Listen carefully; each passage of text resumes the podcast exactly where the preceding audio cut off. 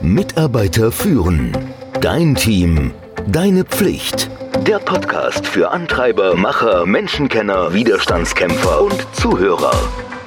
Der Podcast von und mit Kai Beuth, dem Experten für das Thema Führung. Führen in der Quarantäne. Wunderbar. Es ist endlich eingetreten. Italien ist dicht. Die Regeln werden immer enger, auch außerhalb Italiens. Österreich hat heute seine Grenzen zu Italien geschlossen. In Deutschland arbeiten immer mehr Menschen im Homeoffice. Nicht nur, weil ein Kollege plötzlich positiv auf Coronavirus getestet wurde, sondern einfach um die Verbreitung des Virus weiterhin zu reduzieren. Und ich glaube auch, dass das richtig so ist. Gut ist, wer bis jetzt schon immer im Homeoffice gearbeitet hat oder wer gute Erfahrungen oder überhaupt Erfahrung mit Homeoffice hat, wer diesen Weg bereits gegangen ist. Ich fürchte, das werden nicht allzu viele sein.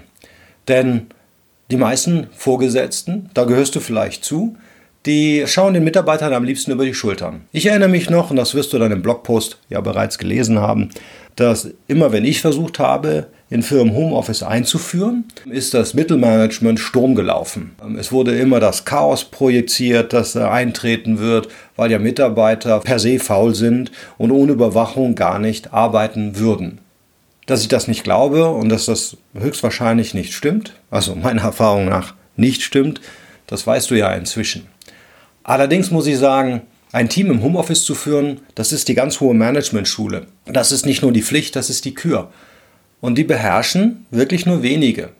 Damit du aber dazugehörst und wenn du jetzt ins kalte Wasser geschubst wurdest von deinem Arbeitgeber oder von deinem Vorgesetzten und jetzt dein Team nicht nur aus dem Homeoffice, sondern aus dem Homeoffice im Homeoffice führen musst, da würde ich dir gerne ein paar Tipps geben. Das Allerwichtigste ist, dass du Regeln vereinbaren musst. Du musst dich mit deinen Mitarbeitern auseinandersetzen, wie soll denn das funktionieren? Warum ist das notwendig?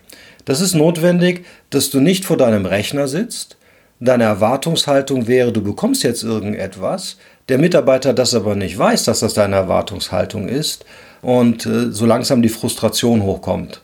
Warum lieferst du nicht?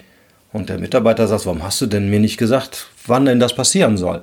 Also es ist ganz wichtig, dass man so eine Art tatsächlich Kernarbeitszeit oder Kernverfügbarkeit für den Mitarbeiter bestimmen sollte. Das ist deshalb wichtig, weil du weißt, wenn ich den dann anrufe, dann bekomme ich den auch an der Strippe. Du musst ja wirklich berücksichtigen, dass er höchstwahrscheinlich jetzt in dieser Situation, das ist ja nicht das normale Homeoffice, in dieser Situation gegebenenfalls nicht alleine zu Hause ist. Es könnte der Partner mit zu Hause sein, der auch im Homeoffice arbeiten muss. Es könnten die Kinder sein, die ebenfalls zu Hause gefangen sind, weil die Schule geschlossen hat. All diese Dinge sind ja eher nicht normal. Das ist zumindest das, was ich mit meinen Mitarbeitern letzte Woche vereinbart habe, als wir alle Büros weltweit geschlossen haben und als wir uns entschieden haben, von jetzt ab müssen wir zu Hause arbeiten. Also, so eine Art Kernarbeitszeit, so ein Fenster, wo eine direkte Kommunikation sichergestellt ist. Und die kann individuell verschieden sein. Das kommt auf die Lebenssituation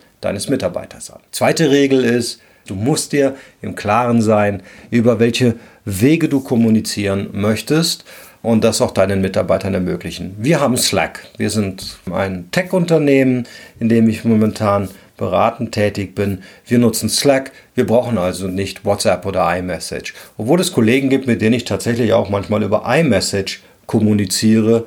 Aber das liegt eher daran, dass öfter das Handy benutzt wird, wenn es darum geht, sich auszutauschen. Also, Slack ist gut, iMessage ist gut, WhatsApp ist gut, du kannst eigene Gruppen anlegen, du kannst geschlossene Gruppen anlegen. Und auch da musst du definieren, was für eine Antwortzeit erwartest du denn und wie möchtest du reagieren. E-Mails 24 Stunden, iMessage 15 Minuten, Slack sofort und so weiter. Auf jeden Fall finde eine klare Regel, eine Vereinbarung mit deinem Mitarbeiter. Du musst Vertrauen lernen. Du musst lernen loszulassen. Wenn du das bisher nicht konntest, dann ist jetzt der Zeitpunkt, der ist jetzt gekommen. Aus der Nummer kommst du nämlich nicht mehr raus. Anwesenheit ist kein Indikator für die Qualität der Arbeit deiner Mitarbeiter. Solltest du das bis jetzt noch nicht so gesehen haben, jetzt bleibt dir nichts mehr anderes übrig. Du wirst deine Mitarbeiter nicht im zeitlichen Rahmen überwachen können. Du wirst nicht kurzfristig auf deine Mitarbeiter zugreifen können. Du wirst nicht, wenn du eine Frage hast, sofort eine Antwort bekommen, weil du nicht mehr ins Büro nach nebenan gehen kannst und kannst jemanden unterbrechen. Das wird nicht mehr möglich sein. Die Art und Weise, wie du mit deinen Mitarbeitern arbeiten musst, ist höchstwahrscheinlich führen durch Auftrag. Du gibst einen Auftrag, setzt den Rahmen, gibst einen Zeitraum vor und bekommst dann das Ergebnis.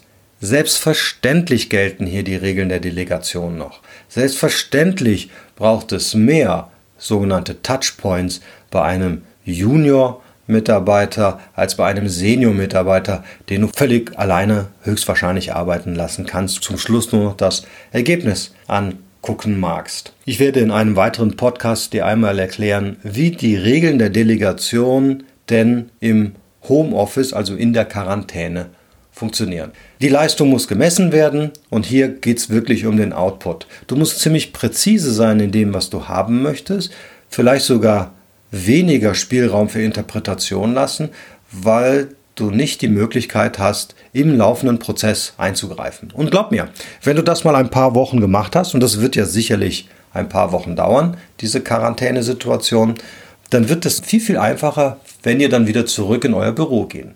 Mitarbeiter ohne permanente Anwesenheit brauchen Führung und Ansprache. Also mehr, man kann nicht zu viel kommunizieren. Das ist ganz, ganz wichtig.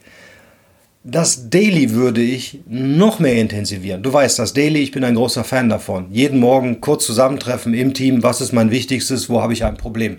Und hierbei können die Probleme jetzt noch mehr privater Natur sein. Sorry, die Kinder sind den ganzen Tag hier. Ich weiß gar nicht mehr, wo mir der Kopf steht. Wir wohnen in einer 80 Quadratmeter Wohnung. Ich muss das nachts machen. Die Kinder sind um 8 Uhr im Bett, dann setze ich mich hin, dann kann ich das abarbeiten. Das ist wichtig, dass du das weißt. Also, du brauchst regelmäßige Ansprache. Du musst mehr kommunizieren als vorher. Ich würde ehrlicherweise mehr als ein Jour fix in der Woche machen. Vielleicht am Anfang und am Ende der Woche. Du musst lernen, dass Feedback geben noch wichtiger ist. Und zwar direkt. Wenn du mit etwas nicht einverstanden bist oder wenn du etwas super findest, sag es bitte sofort. Man kann nicht mehr anhand deiner Körpersprache und höchstwahrscheinlich auch nicht an deiner Stimme erkennen, wie du das jetzt meinst. Und im Zweifel wird es falsch verstanden. Gib dir also Mühe, mehr Feedback zu geben. Meetingkultur habe ich schon angesprochen. Ich würde am Anfang und am Ende der Woche ein Joe Fix machen, ein Weekly. Ich habe die Weeklies jetzt auch verlängert. Also wir machen die nicht mehr 60 Minuten. Wir machen die jetzt 90 Minuten. Ich werde dir in einem Podcast äh, nächste Woche erklären, wie man online einen Workshop, wie man online ein, ein Meeting durchführt, wenn alle online sind, wenn wir uns alle nicht mehr sehen. Das läuft ein bisschen anders ab. Du kannst aber das gleiche Ergebnis erreichen, als wenn du physisch anwesend bist und ihr sitzt rund um einen Tisch. Du musst dir halt überlegen, ab jetzt ist jede Kommunikation zweidimensional und nicht mehr, die Körpersprache kann nicht mehr mit berücksichtigt werden. Zwischenmenschliche Beziehungen sind extrem wichtig. Wie macht man das jetzt? Regelmäßige persönliche Treffen, sage ich ja in meinem Blogpost zu Homeoffice, sollte man machen. Kickoffs, das geht jetzt nicht mehr.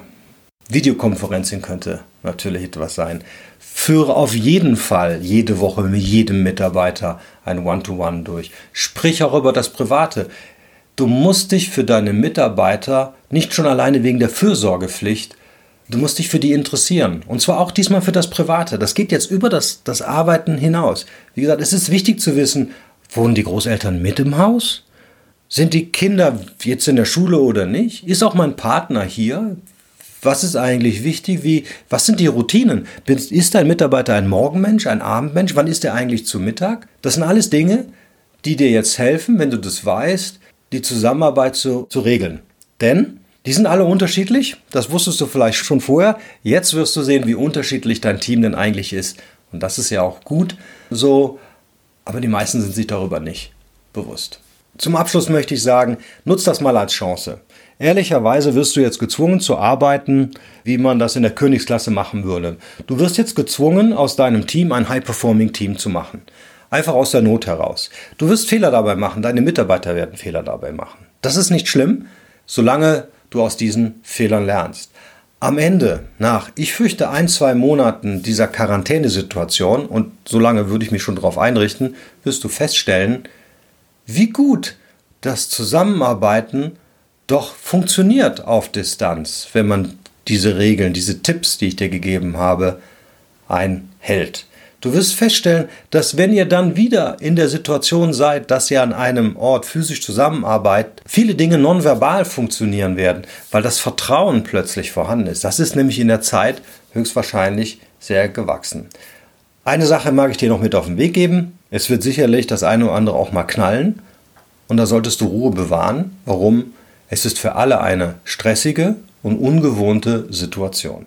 Bitte Teile mir deine Meinung zu diesem Post. Sag uns deine Erfahrung. Schreib mir, wenn du Fragen hast, wenn irgendwas nicht funktioniert in deiner Quarantäne, wenn du plötzlich nicht weiterkommst. Frag einfach. Du kannst das in unserer LinkedIn-Gruppe machen. Du kannst mich auch direkt anschreiben, ganz wie du möchtest. Wir werden diese Zeit gemeinsam nicht nur durchstehen und das Beste draus machen, du wirst viel besser daraus hervorgehen, als du vorher warst. In diesem Sinne, wenn dir dieser Podcast gefallen hat, dann freue ich mich natürlich riesig darüber. Wenn du regelmäßig diesen Podcast hören möchtest, kannst du dich gerne meiner Seite mitarbeiterführen mit ue.com für den Newsletter anmelden. Dort gibt es im Regelfall auch immer äh, abwechselnd kostenlose Kurse zu Führungstrainings. In diesem Sinne. Mitarbeiter führen. Dein Team. Deine Pflicht. Der Podcast für Antreiber, Macher, Menschenkenner, Widerstandskämpfer und Zuhörer. Der Podcast von und mit Kai Beuth, dem Experten für das Thema Führung.